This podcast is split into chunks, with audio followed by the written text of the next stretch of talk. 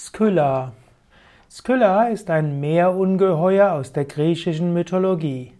Skylla ist eine Sagengestalt, die in der Argonautensaga und auch in der Odyssee eine gewisse Rolle spielt.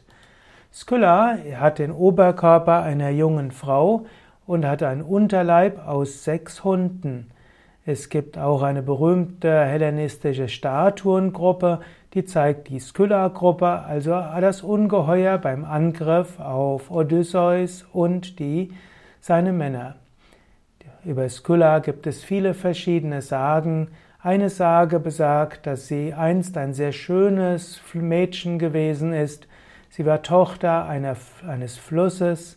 Es gab jemanden namens Glaukos und Glaukos liebte die Skylla aber die Zauberin Kirke, die selbst in Glaukos verliebt war, war eifersüchtig. Sie vergiftete das Meer, in dem Skylla badete.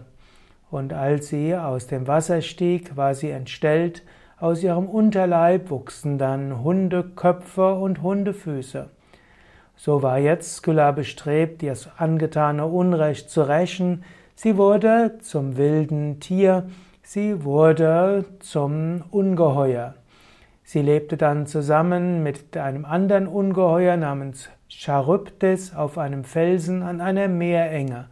Und zusammen waren sie zwei gleich große Übel, die unvermeidlich sind. Sie fraß alles, was lebte und in ihre Reichweite kam.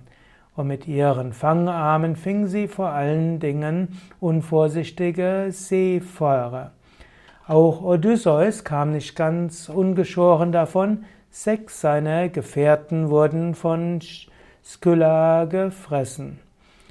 Es gibt auch noch weitere, hm, weitere Mythen darum. Skylla und Charybdis spielten auch Skylla und Charybdis spielten auch eine Rolle in der Argonautensage. Es gibt auch die Redewendung, man steht zwischen Skylla und Charybdis, was heißen soll, man ist in einem Dilemma, man hat eine ausweglose Wahl zwischen zwei Übeln und man, man kommt nicht ohne Schaden aus diesem Dilemma heraus. Odysseus ist zwar letztlich herausgekommen, aber hat sechs seiner Gefährten verloren. In der Argonautensage ist zwar Jason da durchgekommen, aber es war ausgesprochen schwierig. Die Sage der Skylla soll auch heißen, dass man mit Menschen freundlich umgehen soll. Man kann zwar Menschen vorübergehend schaden, aber anschließend können sie sich rächen.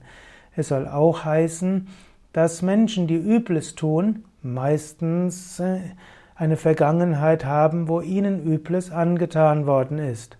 Selten tut ein Mensch Übles, der selbst nur Liebe erfahren hat.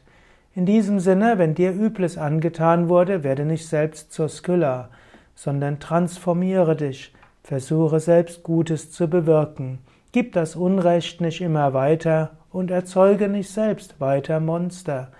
Und selbst sei, wenn du selbst eine gute Kindheit hattest, eine gute Jugend, dann habe auch Mitgefühl mit denen, die Schlimmes getan haben. Manchmal muss natürlich der Staat auch äh, aktiv werden. Manch muss, natürlich muss mancher Verbrecher auch weggesperrt werden, aber oft kann man auch mit Mitgefühl einiges tun und einiges bewirken. In diesem Sinne steht Skylla dafür, dass, wenn einem Übles angetan wird, dass man dann auch Schlimmes tun kann. Daher sollte man freundlich selbst sein und man sollte sich darum kümmern, dass man auch Mitgefühl hat mit denen, die bisher wenig Liebe erfahren haben.